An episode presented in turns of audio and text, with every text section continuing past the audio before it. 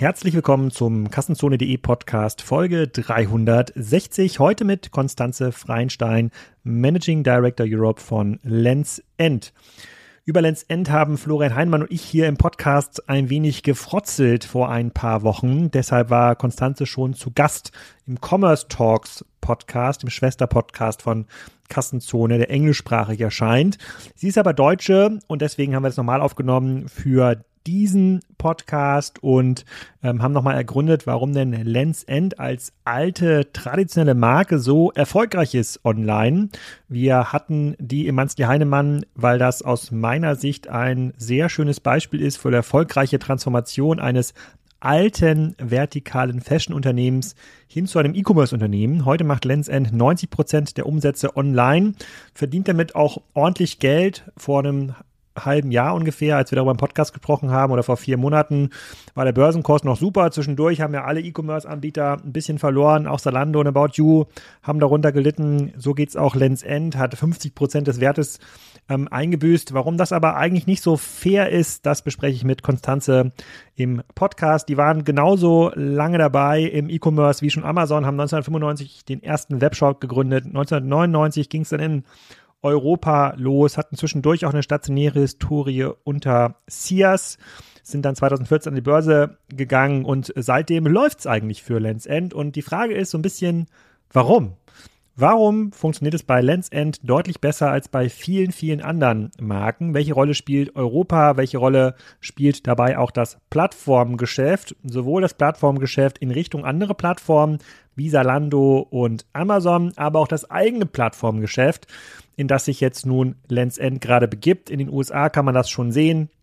Da sind so zwei, drei Marken online unter Lens End, die dort in einer Plattformlogik verkaufen. Ganz, ganz spannend. Darüber reden wir. Und ich glaube, da ist eine ganze Menge Inspiration dabei für die Fashion Manager unter euch, äh, die sich überlegen, wo geht die Reise hin mit den vielen, vielen mittelgroßen, mittelteuren Fashion-Marken in Europa. Viel Spaß! Konstanze, herzlich willkommen zu äh, deinem zweiten Podcast äh, hier schon. Die erste Folge haben wir aufgenommen auf Englisch für Commerce Talks und jetzt nehmen wir eine Folge auf für Kassenzone, weil du nämlich auch Deutsch sprechen kannst. Du kommst nämlich aus Deutschland. Heute geht es um Lens End, meine Lieblingsgemütlich Klamottenmarke, hat sich in den letzten Wochen äh, auch ganz klar geändert. Meine Meinung dazu, ähm, wir haben über Lens End hier in diesem Podcast schon mal geredet mit Florian Heinemann. Da ist er dir nicht so gut weggekommen vom, äh, von der Markenbeschreibung, würde ich mal sagen. Hast du dich gemeldet und konntest das mal ähm, gerade rücken. Bevor wir aber zu Lens End im Detail kommen, erzähl doch erstmal, wer du bist und was du genau machst für Lens End. Äh, vielen Dank. Hi Alex, äh, freue mich, dass ich wieder da sein kann, dass wir das heute auch äh, auf Deutsch machen. Ähm, ja, ein bisschen zu mir selbst. Ähm, äh, ich bin seit zwei Jahren Managing Director von Lands End Europe, verantwortlich für äh, Geschäft und Operations hier in ähm, Europa, für das globale Unternehmen und ähm, äh, habe einen Hintergrund im Marketing, ähm, war in äh, einer ganzen Reihe von, äh, von Rollen zuvor im, als C, ähm, CMO, ähm, Strategy Marketing Director bei Hudson's bei Europa zum Beispiel, McArthur Glenn, äh, einer europäischen äh, ähm, Rolle, ähm, auch bei der Metro ähm, und äh, habe hab lange auch in der Beratung gearbeitet, auch Bereiche ähm, Marketing, Consumer, Retail, äh, viel digitale Transformation gemacht äh, über die Zeit hinweg. Und äh, ähm, erste Station nach dem Studium in Karlsruhe war bei Procter Gamble äh, im Marketing.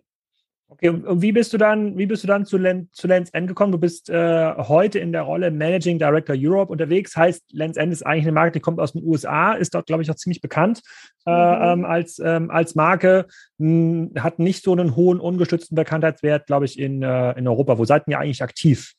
Ja, noch nicht so einen hohen äh, ungestützten Bekanntheitswert. Äh, aktiv sind wir ähm, in Nordamerika ähm, und äh, in UK, das ist unser Headquarter für Europa und in äh, unterschiedlichen europäischen Märkten. Äh, stärksten Märkte, Märkte sind äh, Deutschland, Frankreich, ähm, Benelux, äh, deutschsprachige Märkte, Öst, äh, Österreich, ähm, äh, Teile der Schweiz, äh, aber auch äh, ganz grundsätzlich mit internationalem Geschäft äh, in Europa sowie auch Rest of World. Und Ihr seid uns ja aufgefallen in dem Manzli Heinemann, so heißt dieser Spezialpodcast, den ich mit Florian einmal im, im Monat auf, ähm, aufnehme, ähm, als äh, Beispiel mit dem Börsenzahlen, glaube ich, nur nach Q2. Das müsste so im Juli gewesen sein ähm, diesen Jahres. Habe ich mir mal eure Geschichte angeschaut und habe gesehen, ähm, dass ihr eine Marke seid, die schon sehr, sehr stark online vertreibt. Äh, und ihr habt quasi Corona relativ gut wegstecken können. Andere Marken mit so einer klassischen stationären Heritage haben das irgendwie nicht äh, machen können. Und da müssten wir vielleicht mal kurz in die Geschichte ähm, reingehen. Ihr seid ja vor, ja. ihr seid ja an Sears verkauft worden, ein Konzern, der mittlerweile, äh, äh, den es so nicht mehr gibt, glaube ich, Anfang der 2000er. Seid dann irgendwann rausgekommen aus Sears, habt dann Läden abgebaut und ob ihr es wollt oder nicht, euer Mail-Order-Geschäft Richtung Online transformiert und auf einmal wart ihr ein, äh, ja, im Wesentlichen ein E-Commerce-Unternehmen. Äh, Magst du heute mal, und das ist total schwierig nachzuvollziehen aufgrund von Wikipedia-Einträgen und Co., aber wenn du heute quasi mal diese Kanalverteilung anschaust, ihr habt ja noch mhm. ähm, Store-in-Store-Konzepte und ein paar Flagship-Stores, so wie wichtig ist E-Commerce versus wie wichtig ist der stationäre Handel noch für euch heute? Ja. Ähm, heute sind wir primär ein E-Commerce-Unternehmen. Und das ist mehr als 90 Prozent unseres Geschäftes läuft ähm, über E-Commerce. Ähm, 90. 90, ja. Hm. Ähm, aber ähm, eine unserer strategischen Säulen ist doch Unichannel. Aber, aber lass mich, ähm, lass mich vielleicht noch kurz zurückgehen zur Historie, dass äh, vielleicht die Zuhörer auch genau wissen, ähm, was Lands End ist.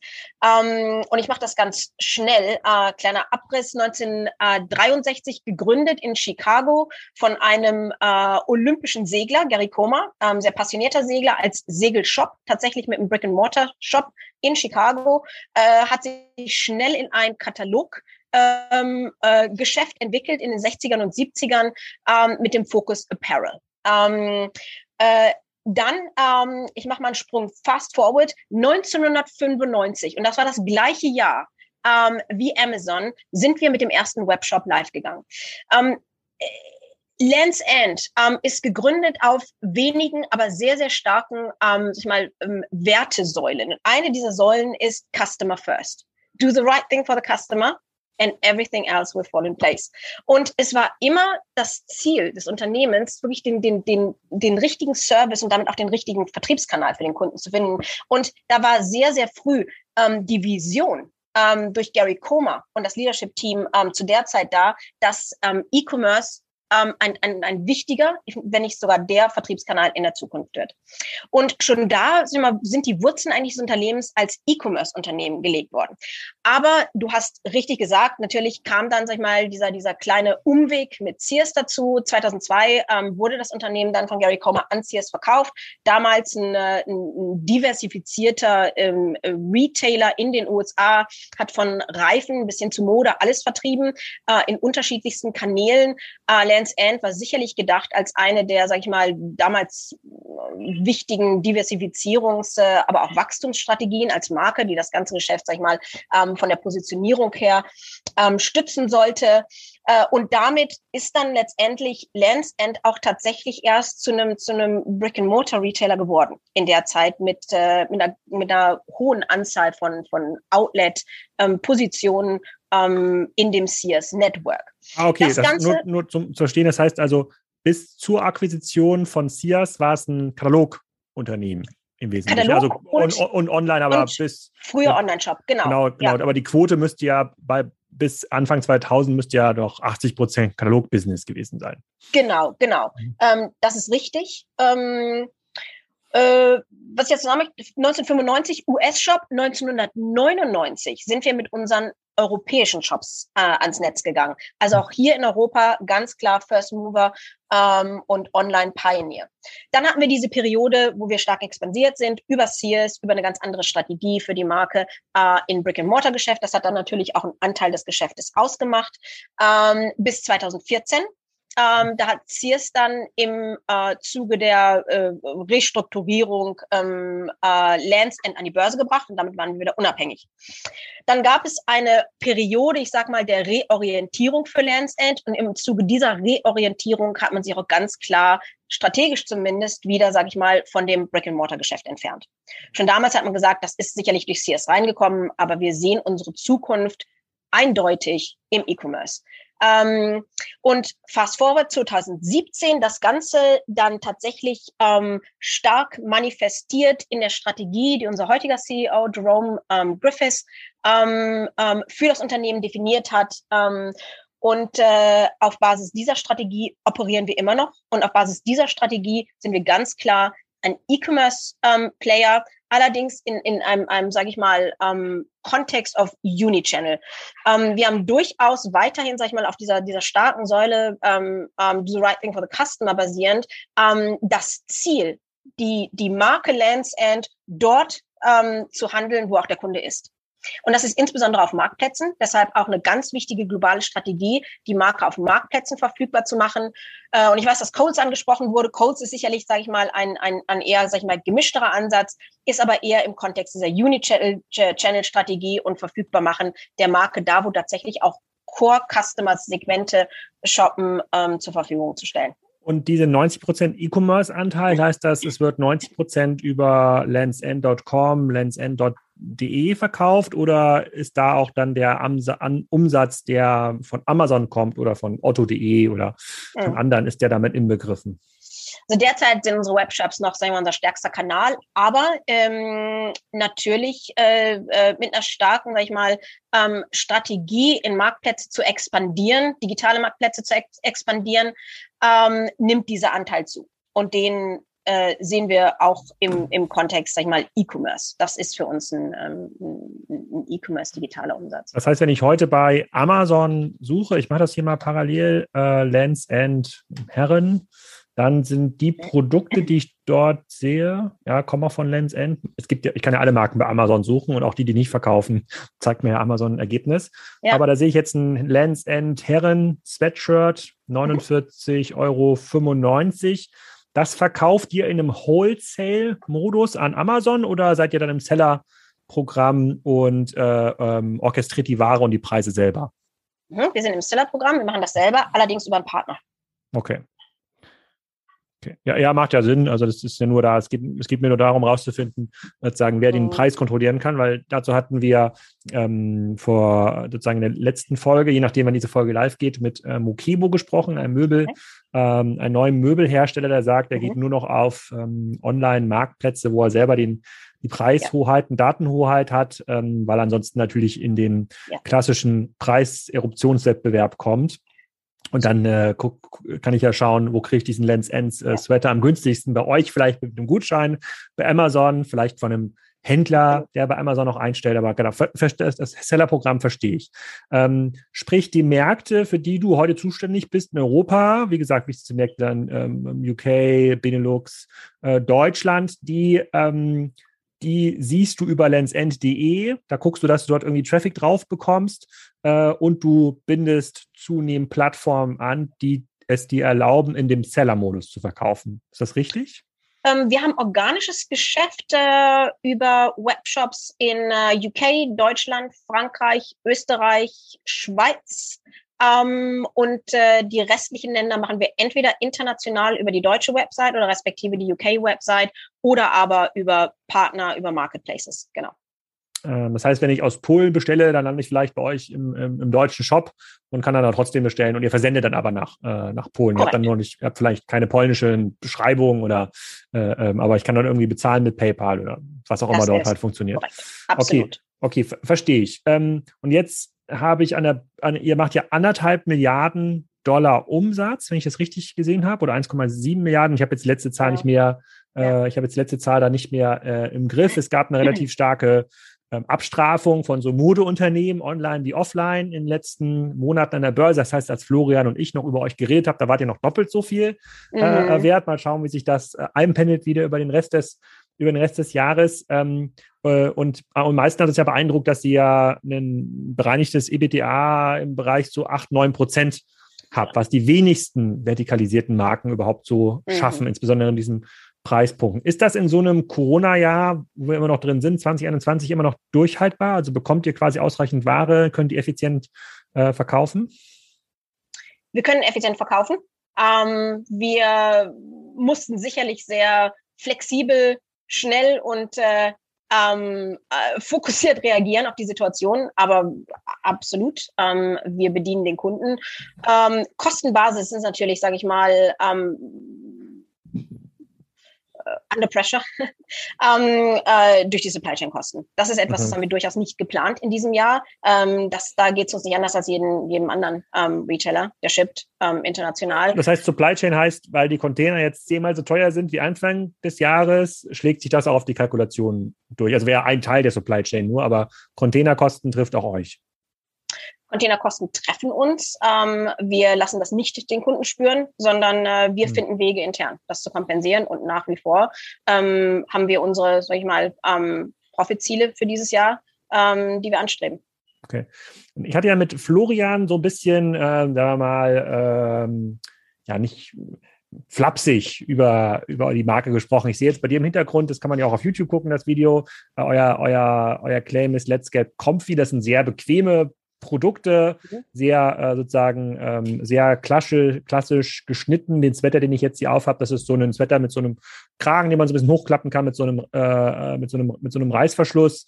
Ähm, kannst du mal so ein bisschen eure Zielgruppe beschreiben? Wer kauft denn das eigentlich? Also wer geht auf den Lens End Shop und kauft diese Produkte? Mhm. Um, also wir haben eine sehr loyale Kundengruppe ähm, die nach wie vor ein großer Bestandteil unserer Kundenbasis ist. Aber wir sind natürlich auch äh, ähm, sehr, sehr stark gewachsen über die letzten Jahre. Das heißt, unsere Kundengruppe ist ein bisschen durchmischter. Äh, ganz Reihe von neuen Kunden, neuen Kundenprofilen. Ähm, grundsätzlich kann man sagen, unsere Kunden sind sehr qualitätsbewusst, ähm, anspruchsvoll. Ähm, äh, ähm, bereit auch zu, äh, zu investieren, ähm, gewissen Preis ähm, zu in die Ware zu investieren, sind sehr, sehr anspruchsvoll.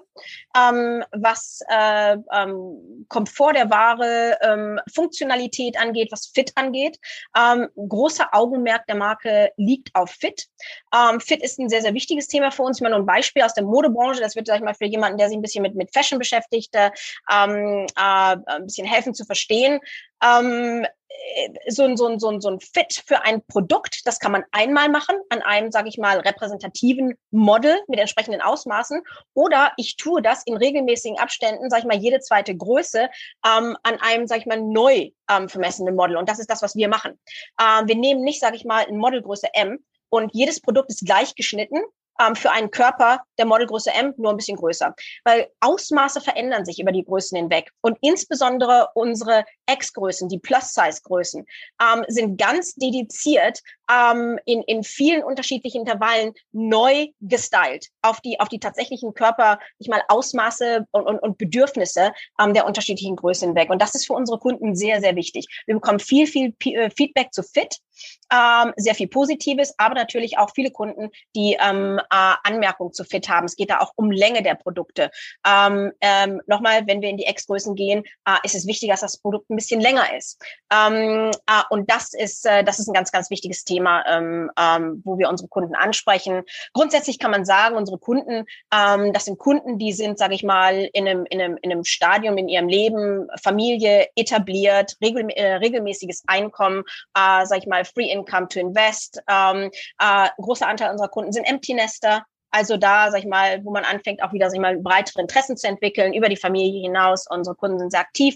Ähm, Aber was ist das für ein Begriff? Empty Nester? Das habe ich noch nie gehört. Oder vielleicht ist Das sind, äh, das sind die Familien, wo die Kinder gerade dann aus dem Haus sind, an die Uni gehen. Das sind sogenannte Empty Nester. Aha, genau. okay, genau. okay. ja, da sprechen wir so genau über 45, äh, Anfang 50. Das ist so ich mal der Zeitraum. Ähm, und das sind einfach, sag ich mal, das ist ein Stadium im Leben, wo, äh, wo einfach sag ich mal wieder sehr viel Fokus auf sich selbst liegt, wo man dann anfängt, sich ähm, zu engagieren. Unsere Kunden sind in der Regel sehr sozial engagiert, engagiert in den in den Communities, äh, Gemeinden, wo sie leben, ähm, äh, Outdoor sehr, sehr wichtig. Äh, Conservation, ähm, hier in den UK wäre das der National Trust, äh, engagieren, engagieren sich einfach für Erhalt äh, äh, von Kunst, von Kultur ähm, und äh, ja, und äh, sind einfach interessiert daran, auch, sag ich mal, mit Produkten von Lands End entsprechend für diesen, diese, diese unterschiedlichen, sag ich mal, Ansprüche, die sie haben im Leben, ähm, bestens ähm, ausgerüstet zu sein, ähm, mit, äh, mit einer hohen, hohen Erwartung an, an, an Qualität, an Sustainability, an Fit.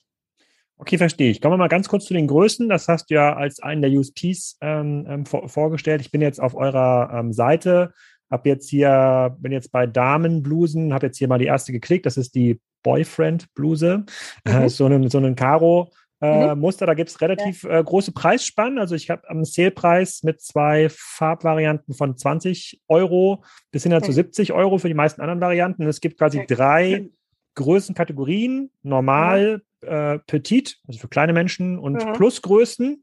Genau. Ähm, und unter, unter jeder Größenkategorie sehe ich dann quasi XS, L, XL. Bei Petit sehe ich halt XS, S, M, L. Das heißt, diese L-Größe für Petit ist eine andere L-Größe als für normal und ist wieder eine andere L-Größe. Bei, bei Plus gibt es nur XL. Ähm, als, ähm, aber grundsätzlich könnte es so einen Überschnitt geben. Das heißt, da ist dann die Bluse ein bisschen die, die kann zwar L sein für Petit, aber ist dann kürzer geschnitten. Ist das richtig? Das ist absolut richtig. Ähm, und wir haben für all diese Größen Models in den USA. Ähm, und äh, an, anhand dieser Models, das ist, das sind, äh, das ist äh, drei, drei ähm, das, ähm, Cut, ähm, 3D ähm, Online-Entwicklung ähm, der Produkte. Dann wird es auf, äh, auf, auf Models getestet und dann haben wir nochmal ein Live-Testing. Wir haben tatsächlich also ähm, Models, die gegen diese, diese, diese Fit-Größen gecastet sind, die dann tatsächlich auch nochmal anprobieren. Das sind drei Schritte äh, in dieser ganzen Fit-Entwicklung. Und ähm, die, die unterscheiden sich tatsächlich signifikant. Man, man darf das nicht unterschätzen, ähm, wenn jemand zehn Zentimeter kleiner ist, äh, was das für Auswirkungen auf die, die, die gesamte, sag ich mal, ähm, Komposition des Körpers hat. Verstehe ich. Und führt das dann dazu, dass eure Retourenraten ähm, geringer sind als der Branchenschnitt bei Salando? Ich glaube, die kommunizieren das ja, da sind wir ja im Bereich Fashion ja. immer noch so um die 50 Prozent, ja. äh, ähm, glaube ich. Ähm, und sind eure dann deutlich geringer, also spürbar geringer? Unsere Returns Rates sind deutlich unter Branchendurchschnitt. Ähm, wir haben natürlich auch äh, Returns, äh, primär aber auf, auf ähm, ja, ähm, die, äh, Returns sind, sind auch in der, in, der, in der Pandemie deutlich zurückgegangen. Ähm, aber man muss ah. sagen, dass über die Zeit und äh, seit wir diesen deutlichen Fokus auf Fit haben, ähm, haben wir haben wir, haben wir sehr gute und weiterhin ähm, sinkende Returns Rate. Das Einzige, es hat auch ein bisschen was mit dem Kanal zu tun und den Kunden. Unsere Returns Rate auf Zalando sind auch höher als unsere Returns Rate auf unserem Webshop. Ah, okay. Und sind, sind die öffentlich? Kannst du das kommunizieren? Also wenn du jetzt, äh, äh wenn jetzt quasi Salando 50 Prozent habt, habt ihr bestimmt 20. Wir haben ja auch manchmal Gäste, die haben teilweise nur 2 Prozent, ja, oder, oder, oder 3 Prozent und Returns äh, äh, sind ja zumindest in eurem Geschäftsmodell ja auch ein relativ äh, starker Kostentreiber. Das würde ja zumindest erklären, warum es euch besser geht als vielen anderen Marken, die ja ganz klar nur die fünf Standardgrößen anbieten, ja, mhm. die XSS, ML, XL und das war's und das dann halt in mehreren Styles. Und äh, ihr macht das ja quasi dann für recht viele habt ihr schon ein paar tausend ähm, SKUs. Ne? Wenn ich hier richtig mal auf eurer Webseite unterwegs bin, ja. da reden, kommen wir schon fast fünfstellig vor, aber ist vielleicht zu viel. Wie, wie viele Produkte gibt es bei euch? Deutlich fünfstellig. Deutlich fünfstellig, okay. Ja. Was, äh, hm? ja, da kommt Farben dazu, Pattern, absolut. Hm. Ähm, äh, Returns Rates. Äh, was kann ich sagen? Ich weiß, dass wir ähm, mit einem Marktplatz, äh, äh mit dem wir direkt zusammenarbeiten, ähm, äh, der Anbieter sind mit dem geringsten Returns Rate in unserem Fashion-Segment. Ähm, Premium. Ähm, Returns Rates im Vergleich zu äh, Salando sind ungefähr, aber wir sind auch noch nicht so lange auf Salando. Also die Historie ist noch nicht so groß. Ähm, aber wir sind ungefähr 30, ähm, 40 Prozent höher auf Salando als auf unserer Webplattform. Hm, okay. Und äh, also ich verstehe quasi die Kundengruppe, Preissegment kann man sich ja so ein bisschen auf der Lens-End-Seite durchgucken. Also wir, wir, wir, wir, wir treffen jetzt schon eher seltener den dreistelligen Bereich. Also wir sehen schon irgendwie für die für Standardartikel, ja, für so eine Bluse, Jacke, Hose, kann schon mal bei 30, 40 äh, Euro, Dollar anfangen, geht dann irgendwie mal bis zu 100 Euro hoch. Aber so dieser Range bewegt ihr euch, ne? Das kommt ein bisschen auf die Kategorie an. Ähm, Cashmere liegt deutlich im dreistelligen Bereich, aber ich glaube, das ist auch erwartet. Wenn, ähm, wenn du mal auf Cashmere gehst, dann ist unsere Cashmere-Produkte. Ähm, unser Outerwear ähm, liegt auch deutlich im dreistelligen Bereich. Aber wenn man so auf sagen wir mal, die Hosenkategorie geht, dann haben wir durchaus ein Sportnet angefangen bei 39, 49 Euro, geht dann aber auch hoch. Fit Solution Denim, äh, wichtiges Thema für uns, ähm, äh, geht hoch bis zu ähm, 90, 109. Ähm, also wir haben eine Range, sag ich mal, von Price Points, aber ich würde sagen, wir sind so im guten Premium-Bereich positioniert. Ja, ich sehe ja Kaschmir-Kleid für Damen, jetzt äh, in allen Farben ist der gleiche Preis, ja. 220 Euro. Okay, mhm. da wird es dann dreistellig. Okay, aber sind dann schon, das sind dann schon extremere, mhm. extremere Ausschläge. Jetzt haben wir ja bei vielen Online-Händlern während der, äh, äh, während der Pandemie so zwei ähm, entgegenlaufende Effekte gesehen. Auf der einen Seite war es so, dass die Leute, die lieferbar die lieferfähig waren, die konnten eigentlich ihren Marketingaufwand so ein bisschen zurückfahren, weil die Leute haben so viel online bestellt, da brauchte man jetzt gar nicht mehr sich so in Neukunden, äh, in die Neukundenakquise stecken. Und das hat auf der anderen Seite aber dazu geführt, dass viele andere Unternehmen, jetzt nicht nur die Fashion-Unternehmen, halt angefangen haben, die digitalen Werbekanäle zu überschwemmen. Ja, nicht nur Google, auch LinkedIn und Co. Es wird immer teurer, ähm, was jetzt gerade dazu geführt hat, dass einige Unternehmen es extrem schwer haben, überhaupt noch Neukunden zu gewinnen. Darüber habe ich mit mhm. Florian Heinemann auch im Podcast gesprochen. Mhm. Wish zum Beispiel hat das relativ äh, in einem relativ großen Paukenschlag angekündigt. Die können da nicht mehr mithalten äh, bei der Neukunden, äh, bei der Neukundengewinnung. Ihr dürftet ja auch immer noch auf Neukundengewinnung angewiesen ja. sein. Ihr wollt ja wachsen. Es geht ja nicht nur um die Bestandskunden. Reden wir gleich nochmal über die, die Loyalitätsprogramme. Äh, Wie erlebt ihr das? Könnt ihr noch in den klassischen digitalen Kanälen effizient Neukunden gewinnen äh, gerade oder merkt ihr auch, dass die Preise äh, langsam kritisch werden für Werbeanzeigen? Um, ähm, das ist ein Zyklus. Wenn ich das über die letzten Jahre beobachte, ähm, ist, ist das ein Zyklus, ein Amplituden. Ähm, sag mal, gibt es Ausschläge ähm, in, in, in positive, sag mal, wie in, wie in negative Richtung. Was wir durchaus ähm, ähm, genutzt haben, das waren die sehr positiven Ad-Ratios ähm, in 2020. Und ähm, wir haben in der Zeit investiert. Ähm, und ich mhm. denke, das war auch, sag ich mal, etwas, was uns äh, in, eine, in eine sehr gute Position versetzt hat für 2021. Gerade jetzt, sag ich mal, wo wir sehen, dass die Märkte sich wieder normalisieren, ähm, wo wir sehen, dass wir, sag ich mal, wieder in einem, in einem, in einem Kontext arbeiten wie ähm, 2019, wo so ein bisschen, sag ich mal, die Happy World, äh, die Happy Bubble ähm, geplatzt ist für online. Ähm, wir haben sicherlich Anfang des Jahres ähm, gesehen, dass es nicht mehr ganz so einfach war, ähm, mhm. in Kanälen effizient zu investieren, in Neukunden. Mhm. Ähm, aber wir haben ein großes Portfolio an digitalen Kanälen und wir können umschiften. Wir können relativ einfach von Kanal zu Kanal umschiften ähm, und damit nach wie vor unsere Neukundenziele erreichen. Ähm, von daher, wenn wir auch nicht gleich mal ganz so viel zusätzlich investieren konnten wie das Jahr zuvor, wir haben äh, wir haben deutlich unsere Neukundenziele dieses Jahr auch übertroffen. Und derzeit sehen wir eine Entspannung.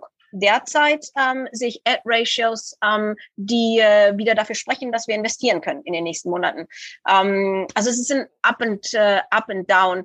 Ähm, klar, die äh, traditionellen Kanäle ähm, werden über die Zeit immer mehr teurer. Deshalb wird es immer wichtiger für uns zu, äh, zu diversifizieren.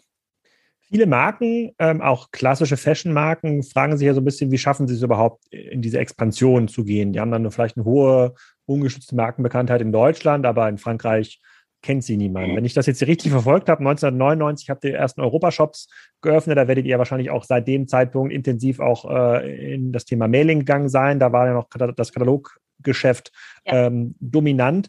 Kommt daher eure Markenbekanntheit in den Ländern, in denen ihr heute online aktiv seid? Ähm, und wenn ja, was heißt das für weitere Expansion in Europa? I don't know, Dänemark, äh, Italien, Polen. Ähm, definitiv. Die Markenbekanntheit äh, ist über die Zeit gewachsen und äh, es ist es ist eine hohe ähm, ähm, ist eine hohe Bekanntheit von Lands End da. Vielleicht nicht ungestützt, aber gestützt definitiv. Mhm. Ähm, äh, und insbesondere in der Zielgruppe. Die Marke ist bekannt. Die Marke ist auch äh, vom Image her ähm, sehr stark positioniert. Was bedeutet es für Länder, in denen wir nicht äh, mittlerweile 23, 25 äh, Jahre äh, ähm, Historie haben? Das ist natürlich eine lange Zeit, über die man eine Marke bauen mhm. kann. Ähm, da muss man effiziente Wege finden, heutzutage ähm, zunächst einmal ähm, Awareness aufzubauen, Image aufzubauen, ähm, eine etablierte Kundenbasis zu haben, bevor ein organischer Schritt ähm, Sinn macht. Es ist ein hohes Invest ähm, und das muss man sehr genau überlegen. Ähm, sicherlich ist unsere Strategie, ähm, äh, europäisch die Marke zu entwickeln, ähm, allein was die richtigen Kanäle sind und was die effizienteste Entscheidung ist für die, für die Brand. Derzeit ist es mit Sicherheit unsere, unsere Marktplatzstrategie. Genau, bleiben wir mal kurz bei der Marktplatzstrategie. Ich habe eure Produkte ja schon gesehen bei Amazon, zumindest jetzt auf amazon.de. Ähm, die sind ja wahrscheinlich dann auch verfügbar in anderen Amazon-Kanälen. In Frankreich seid ihr, glaube ich, sowieso auch mit dem äh, mit eurer direkten Marke aktiv, aber merkt ihr, dass es eine mhm. Nachfrage gibt aus anderen Ländern? Also ihr verschickt ja oft selber, also merkt ihr, dass quasi das Paketaufkommen nach Osteuropa oder in die Nordics, wo Amazon jetzt auch langsam aktiv wird, dass das steigt? Ähm, über die Kanäle, die stark sind für uns, können wir ganz klar sagen, in welchen Ländern ähm, die Marke resonated. Amazon ist derzeit nicht unser stärkster Kanal. Ähm, hm. für eine hm. Fashion Brand, Lifestyle wie Lands End sind andere ähm, Plattform deutlich relevanter. Wir sehen, dass deutschsprachiger Markt sehr, sehr stark für uns ist, ähm, aber auch da gibt es ein etabliertes Geschäft. Ähm, wir sehen das Geschäft in Benelux ähm, ähm, sehr erfolgreich. Osteuropa, sag ich mal, sind äh, erste Erfahrungen da, aber wir haben auch ein substanzielles äh, ähm, stehendes Geschäft für, für Südeuropa zum Beispiel. Äh, und über die UK haben wir ein starkes Geschäft nach Neuseeland und Australien. Ähm, das hat so ein bisschen was auch mit Legacy der Brand zu tun. Mhm. Macht es denn für euch Sinn, darüber nachzudenken, andere Brands im Sinne von so einem Plattformansatz äh, selber mit zu ähm, vertreiben? Ihr habt jetzt für euch entschieden, dass es für euch Sinn macht, die Marke auch auf Marktplätzen zu vertreiben und damit verliert ihr ja so ein ganz bisschen auch den Kundenzugang. Äh, äh, das ist ja immer ein sehr, sehr, ja, ein Spiel sozusagen auf der, sozusagen auf der Rasierklinge, ja, sozusagen Umsatz versus Kundenzugang lang, äh, langfristig. Aber ihr seid ja heute schon so erfolgreich in dem Direct-to-Consumer Kanälen, macht ja da deutlich dreistellige Millionen Umsätze, wahrscheinlich viel natürlich auch in den USA, aber auch Europa dürfte ein, ein hoher äh, Contributor sein. Ähm, genau. Damit reicht es ja schon fast anzufangen, Plattform zu werden. Ist das was für euch, worüber nachdenkt? Absolut. Wir sind eine Plattform in den USA ähm, und äh, ähm, denken hier ähm, für nächstes Jahr auch über Lands Marketplace ähm, in Europa nach. Ähm, das wird für uns ein, ähm, ein Kanal sein, wo wir unser Kernsortiment erweitern ähm, und sinnvoll ergänzen können. In Bereichen, wo das äh, als Owned Business ähm, ähm, nicht sinnvoll ist, ähm, aber dem Kunden eine breitere und, äh, sag ich mal, noch holistischere One-Stop-Shop-Erfahrung ähm, zu geben. Absolut in den USA, ich habe jetzt mal auf lensend.com ähm, geguckt, wenn ich da jetzt auf die ähm, Frauenkategorie gehe, dann sehe ich ein paar Featured Brands. Ähm, mhm. Koppel, Shoes, Danskin, sagt mir jetzt alles nichts, aber mhm. äh, ähm, sind das quasi externe Brands, die dann auf ja. dem Shop mitverkauft werden? Ist das quasi der Plattformansatz? Korrekt, korrekt. Die werden als Brand dann ausge, ähm, äh, ausgerufen, called out, mhm. ähm, und äh, sind aber integriert in unsere, unsere Experience. Genau. Und, und Schuh ist ein, äh, ein Beispiel, ähm, Gifting für Weihnachten ist ein Beispiel. Ähm, wir haben Non-Food-Kategorien mit aufgenommen. Äh, das ganze Thema Home. Ähm, Home wäre ein wichtiges Thema für uns hier in Europa. Unser Fokus würde ein bisschen anders liegen als in den USA. Ähm, aber wir würden unsere ähm, strategischen Säulen, ähm, äh, unsere Sortimentssäulen on the water, um, on the weather, um, layers, layers, layers und uh, we fit everybody, wir würden die ganz gezielt unterstützen ähm, mit, äh, mit externen Brands. Aber das ist, derzeit, hm. sorry.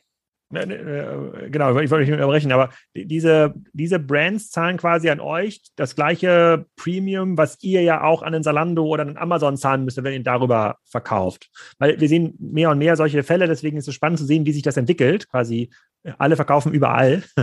Mhm. das ist relativ stark vereinfacht. Wir sind noch in einer sehr frühen Phase, dass äh, mhm. vertikale Brands Plattform mhm. werden. Aber es ist jetzt, ich bin jetzt hier bei Muklux, das sind irgendwelche, sieht aus wie sehr bequeme Hausschuhe äh, für Frauen. Ähm, Muklux bezahlt dann äh, an Lens End US für jeden verkaufte Paar Hausschuhe einen, äh, keine Ahnung, 10, 20 Prozent des Umsatzes. Ist das korrekt? Äh, genau, ist ein Concession-Modell. Hm, okay. Ähm, Okay, verstehe ich. Dann, äh, ähm, also ich verstehe quasi die Kundengruppe, ich verstehe auch, wo die Kunden ähm, herkommen, wo auch quasi sie bisher hergekommen sind. Ist ja schon äh, auch äh, geprägt gewesen durch eine Katalogkundschaft, die auch so ein bisschen mit reingewachsen ist in das Lens End Modell, ähm, ähnlich wie bei ähm, ähnlich wie bei Otto, äh, würde ich sagen. Was, was mich zur nächsten Frage führt: ähm, Wie haltet ihr diese Kunden? Also was, was oder wie oft kommen die eigentlich zurück? Wie loyal ist ein Lens-Endkunde, der schon direkt in euren Kanälen einkauft? Ja, äh, sehr gute Frage.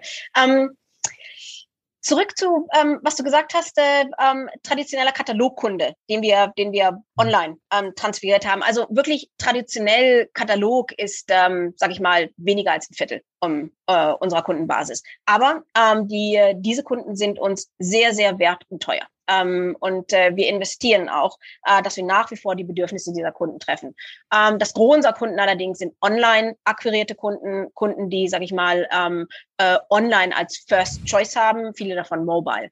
Ähm, wie loyal sind die? Die sind erstaunlich loyal, ähm, aber wir investieren auch sehr viel Analytics, Insight und dann optimieren ähm, unserer digitalen Advertising-Kanäle äh, in die, sag ich mal, richtigen Kanäle für uns, um auch die richtigen Kunden anzusprechen.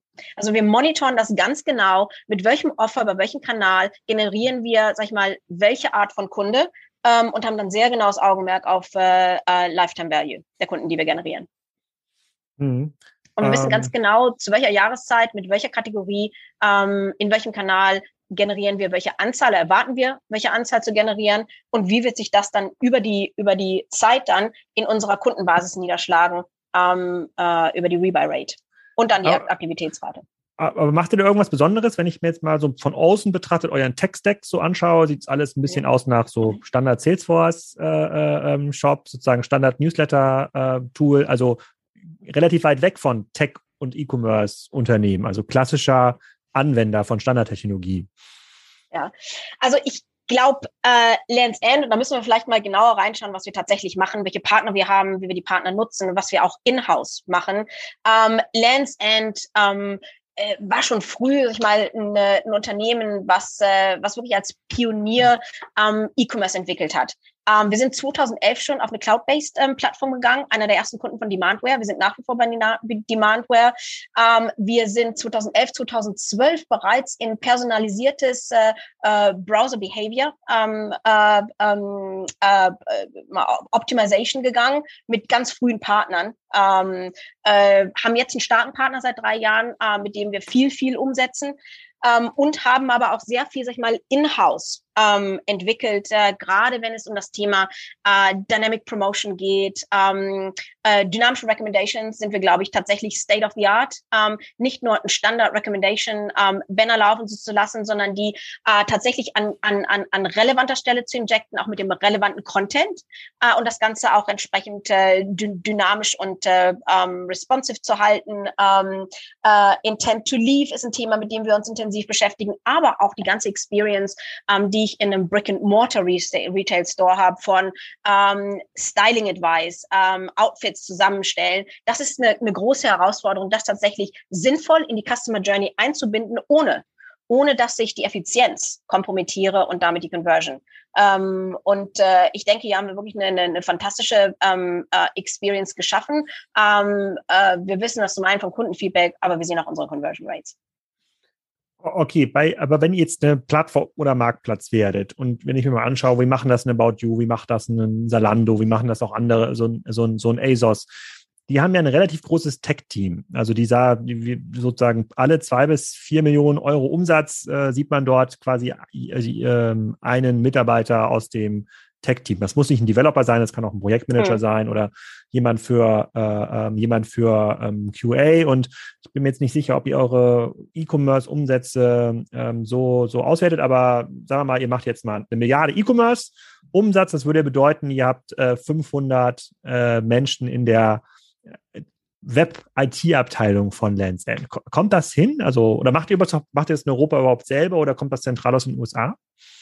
Das kommt global sicherlich hin ähm, ganz starker Fokus des Unternehmens und das sieht man auch, sag ich mal, wie unser, unser Management Board besetzt wurde, als wir 2017 die Strategie definiert haben und wie sich das auch über die Zeit entwickelt hat, ähm, wer da tatsächlich bei uns auch in den, in den Executive-Positionen sitzt, mit einem ganz, ganz starken Fokus auf hm, ähm, ja. Web, Online, IT, Development.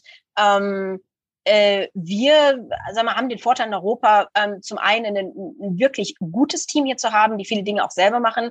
Äh, wir testen viel in Europa, was dann auch in den USA ausgerollt wird. Wir sind hier ein bisschen, sag ich mal, ähm, flexibler teilweise, ähm, Dinge auch im Kleinen mal schnell ähm, zu testen. Ähm, haben derzeit, glaube ich, äh, ich weiß gar nicht, wie viele Tests allein in, den, in der, sag ich mal, ähm, Customer Experience laufen und dann noch, sag ich mal, das ganze UX-Thema. Ähm, äh, aber wir, wir, wir ben, äh, benefiten, wir ähm, profitieren natürlich ähm, insbesondere auch von so einem großen Team in den USA und mhm. äh, Themen in den USA. Und ich würde auch insbesondere unser Analytics-Team, unser Analytics-Team ist, ist, ist fantastisch. Ich habe mit vielen Analytics-Teams zusammengearbeitet und ich denke, da fängt auch ein Teil, sage ich mal, überhaupt ähm, dieses, dieses State-of-the-Art Online-Retail an. Ähm, wir benefiten viel von, von unserem Analytics-Team in den USA äh, und können Themen wirklich hier rüberbringen, um die dann auch ähm, auf den europäischen Markt und unsere Plattform, ähm, eine andere Plattform als in den USA, ähm, umzusetzen. Das heißt, du würdest dich jetzt eher auf Augenhöhe, keine Ahnung, mit Otto zum Beispiel sehen, was E-Commerce-Kompetenz ähm, angeht, jetzt nicht so das andere Extrem, das, da, da, da sind wir manchmal ein bisschen gehässig im Podcast und sagen immer, zeigen wir auf Pik und Kloppenburg oder auf Karstadt, ja, die ja mit grundsätzlichen Themen, also Inventory Management, wo steckt eigentlich meine Ware und äh, äh, klassischen, klass, klassischer Online-Optimierung noch, wie, wie kann ich einen Shop so machen, dass er wirklich gut funktioniert und gut aussieht. Da seid ihr quasi seit über zehn Jahren raus und ihr überlegt euch jetzt, wie funktioniert dieser Schritt zur Plattform, wie kann man vielleicht nochmal Submarken von Lands End unter eigenen Domains in anderen Ländern äh, ähm, ausprobieren. Da wird es ja wahrscheinlich auch das eine oder andere geben, äh, was in so einem großen Konzern da, äh, ähm, da, da, ähm, da anfällt wenn du jetzt nach vorne schaust ähm, und dir überlegst, so die nächsten zwei, drei Jahre, was ist so der, der wesentliche Treiber des Wachstums, weil als börsennotiertes Unternehmen seid ihr ja mal gefangen in dieser Wachstumsstory, muss ja irgendwie Wachstum äh, ähm, erzeugen und das, auch das auch noch profitabel aufgrund der Historie. Was sind dann so die spannendsten Themen, die dich, äh, die dich um, um, umtreiben? Mhm. Ja, wir, wir haben fünf äh, strategische Säulen und innerhalb dieser Säulen, manche sind natürlich Enabler, ähm, wie jetzt hier immer highly efficient uh, processes and systems und das ganze Investment in Infrastruktur und äh, ja. ähm, als, als, als, als Traditionsunternehmen und äh, ähm, äh, lange, lange, sage ich mal, am Markt äh, ähm, ist natürlich klar, dass wir, dass wir auch Legacy Systems haben, die man immer wieder, sage ich mal, ähm, in die man investieren muss. Also was treibt das Wachstum? Ähm, äh, insbesondere Unichannel Strategy. Ähm, das ist, das ist ein ganz klarer, sage ich mal, ähm, ähm, äh, das ist eine strategische Säule für uns, ähm, die wir äh, implementieren. Und im Rahmen dieser Säule wird uns, sag ich mal, ähm, das ganze Digital Retailing, ich nenne es mal Digital Retailing, tatsächlich nach vorne treiben. Ähm, das sind Marktplätze, die sind sicherlich jetzt vielleicht in einem Status, wir sagen, wir haben die Partner identifiziert, wir äh, haben oder arbeiten mit den wichtigsten Partnern zusammen. Ähm, einige werden in den nächsten Jahren noch dazukommen. Ähm, unser Marktplatz äh, wird sich weiter ausbreiten. Aber natürlich denken wir darüber nach, was gibt es für andere, sag ich mal, digitale Möglichkeiten äh, im Kontext broader E-Commerce, ähm, wie wir unsere Marke noch breiter, noch effektiver ähm, und noch, äh, noch inspirieren effizienter ähm, äh, dem Kunden anbieten können. Das wird eine wichtige Säule sein, ähm, die Marke ähm, weiterhin digital ähm, zu entwickeln. Ähm, die Säule Sortiment ähm, ist für uns natürlich eine ganz wichtige Säule. Wir sind eine Fashion-Brand. Ähm, wir müssen darüber nachdenken, ähm, wie wir unser Sortiment stärken, entwickeln. Es gibt, sag ich mal, Lines, die werden wir weiterentwickeln. Die werden wir auch deutlich, sag ich mal, in andere Kategorien weiterentwickeln. Beispiel Cashmere. Wir haben jetzt unser, unser Relax Cashmere, Lounge Cashmere ähm, äh, eingeführt dieses, äh, dieses Jahr im Markt. Äh, da da gibt es viel Potenzial. Leinen, sag ich mal, 100% Nature Material. Sustainability ist ein wichtiges Thema. Wir haben jetzt viel Outerwear, das äh, 100% sustainable ist. Ähm, ähm, äh, ähm, aber es kommen auch neue Kategorien dazu. Ähm, wir schauen gerade in das ganze Thema Intimates. Ähm, wir schauen uns äh, ich meine, neue Age Ranges an, ähm, die wir vielleicht abdecken können mit der, ähm, mit der Ware. Also Assortment wird sicherlich auch ein Treiber ähm, für das Geschäft sein. Ähm, aber du sagst ja, heute sind schon wie viel? 20, 30.000 Produkte? Äh, in den USA noch deutlich mehr. Ähm, wir vertreiben nur einen Teil von dem, was USA hat. Also für uns ist da auch noch deutliches Potenzial, noch mehr aus dem Sortiment zu nutzen tatsächlich. Ja, Aber wenn, wenn ihr in Europa vertreibt, also wenn ich heute was von lensend.de kaufe, dann kommt das aus einem Lager, was ihr irgendwo hier betreibt. Das kommt jetzt nicht aus den USA noch extra an, oder? Unser Zentrallager ist derzeit noch in den UK.